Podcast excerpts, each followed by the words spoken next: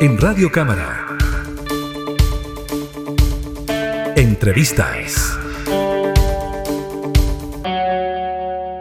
En octubre del año 2022 se despachó desde el Congreso la denominada Ley de Extraviados. Esta normativa regula el proceso unificado de búsqueda de personas desaparecidas y crea el sistema interconectado para estos efectos. El problema es que a meses de esta incluso promulgación, el reglamento de la normativa no está listo. Vamos a conversar de este tema con la impulsora de este proyecto de ley, la diputada Marisela Santibáñez. ¿Cómo está, diputada? Muchas gracias por el contacto. Gracias a usted, tanto tiempo, eh, la extrañaba, extrañaba a todos los que trabajan. nosotros también, nosotros también la extrañábamos, diputada. En el tema comunicacional de la Cámara de Diputados. Bueno, y aquí tengo el documento al que usted hace referencia. Se publicó en el diario oficial, esta, que hoy es ley, la ley extraviados, que, bueno, el nombre es bastante más, más, más importante. Regula el proceso unificado, como lo decía usted, eh, de búsqueda de personas desaparecidas y crea un sistema interconectado para, para estos efectos. Yo, la verdad, eh, con mucha alegría, creo que es uno de los proyectos, de los pocos proyectos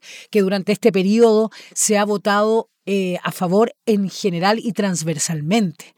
Se votó en general, se votó en, la discusión particular y en todos los procesos de manera transversal a favor. Yo agradezco enormemente los esfuerzos que hicieron en el Senado por mejorar este proyecto, eh, donde se incluye el tema de género, porque sepa usted que mm, nosotros tenemos todos los datos. ¿ah? Nosotros hemos trabajado este proyecto y yo puedo decir que soy la autora junto a, a Pablo Cast, y lo digo bien claro, Pablo Cast, que hoy día no es diputado, pero quienes son los protagonistas de este proyecto son las bases sociales son las familias de los afectados, son esas familias que hoy día se han transformado en verdaderos equipos de rescate o de búsqueda. Eh, tengo el dato claro que anualmente eh, a carabineros le llegan 25.000 denuncias por presunta desgracia.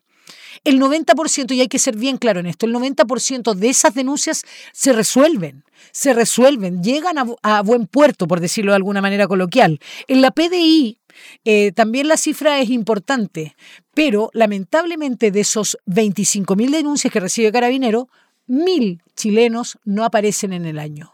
Mil chilenos por eh, las investigaciones de carabineros. En el tema del PDI son 600 chilenos que no se encuentran nunca más, que desaparecen debajo de la tierra, no tengo idea dónde, pero que lamentablemente hoy día esas familias todavía esperan el hallazgo ya sea del cuerpo, ya sea de alguna pista que, que nos diga dónde están o dónde, o dónde terminaron su vida, ¿no? Porque muchas de estas búsquedas también terminan en, con personas que han fallecido.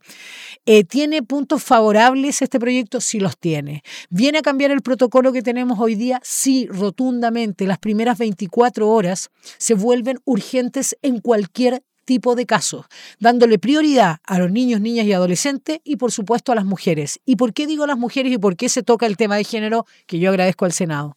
Porque todo, toda extravío, todo femicidio parte con un extravío de la mujer. Y el mejor ejemplo, y yo lamento tener que traerlo a colación eh, porque siempre debe dolerle a, las familias, es Fernanda Maciel, quien estuvo durante tantas horas al frente de su casa, durante tantos tiempos, durante tantos días en esa investigación, que luego eh, de, de toda la investigación nos dimos cuenta que estaba al frente de su casa en, un, en una eh, digamos, en una vivienda donde había dejado el cuerpo el, el, hombre que la mató. ¿Diputada? Dígame, dígame. Sí, le quería preguntar una cosa así. Estas 1.600 personas que no son encontradas del universo de las 25.000 denuncias o más que pueden existir entre carabineros y la PDI, claro, son muy difíciles de encontrar porque lo que pasaba hasta ahora es que Carabineros tenía una búsqueda, la PDI tenía otra búsqueda y no había una unificación de datos en cuanto a denuncias de presunta desgracia o de, presunta, o de denuncias de violencia intrafamiliar. No se conjugaban todos estos organismos. Lo que viene a hacer esta ley es que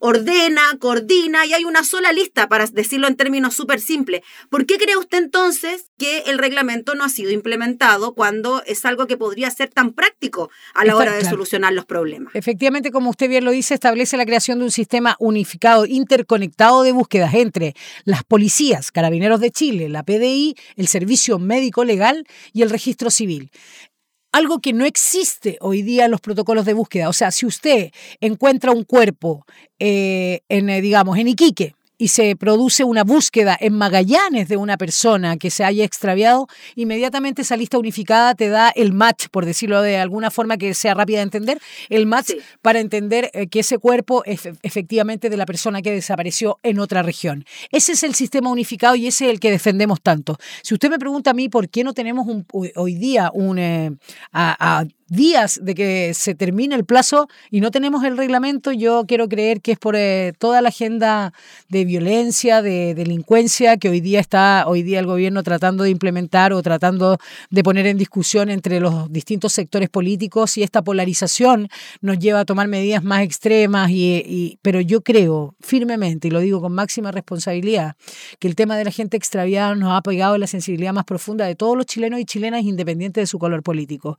Y voy a poner el caso de Tomás, de un niño pequeño que debe conmover a todo un país y lo conmovió ese 17 de febrero en que él se pierde y perdemos el rastro de él por más de 24 horas y sabemos hoy día, después de todas las investigaciones que se han hecho, se han hecho, perdón, que cuatro días después del extravío de Tomás, Tomás estaba vivo.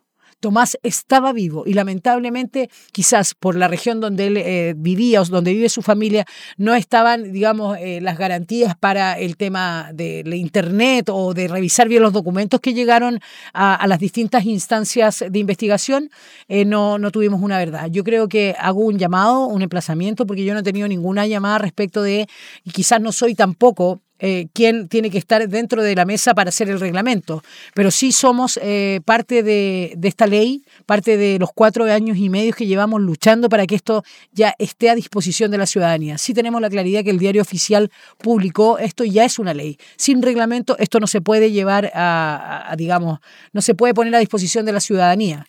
¿ah? Y al no ponerse a disposición de la ciudadanía parece un trabajo que nadie lo está tomando en cuenta. Quiero creer que el Ministerio del Interior, quien tiene la facultad, y el presidente de la República van a llegar a tiempo, quizás el último día a, buen chileno, pero vamos a tener esta ley vigente y esta va a ser, eh, digamos, una herramienta más para las policías y para todas las instancias que puedan llevar a, a, buscar el paradero de algún familiar que puede ser el suyo mañana o el mío. Porque estamos dentro de los plazos, ¿no, diputada Marisela Santibáñez? Porque esto fue en octubre y ya se van a cumplir seis meses desde que finalmente la ley fue promulgado. Así que me imagino que esos son los cánones que se manejan a la hora de que finalmente pueda existir un reglamento o esto puede tardar aún más si es que eh, no hay voluntad por parte del Ministerio del Interior para reglamentar esta ley? Mire, no soy yo solamente ¿ah? la que está pendiente de cada día que pasó. Esto fue el día jueves 27 de octubre del 2022 y son seis meses los que tiene el Ministerio. Seis meses, sería octubre, noviembre, diciembre, enero, febrero, marzo, abril, justamente abril, eh, este mes tendría que vencer el plazo. Eh, yo la verdad que le pido a todos los diputados que firmaron este, que patrocinaron este proyecto, que me ayuden a hacer la fuerza necesaria para que esto, para que esto tenga un buen puerto ahora al finalizar la etapa de que, que sale en el diario oficial, que son los seis meses para este reglamento.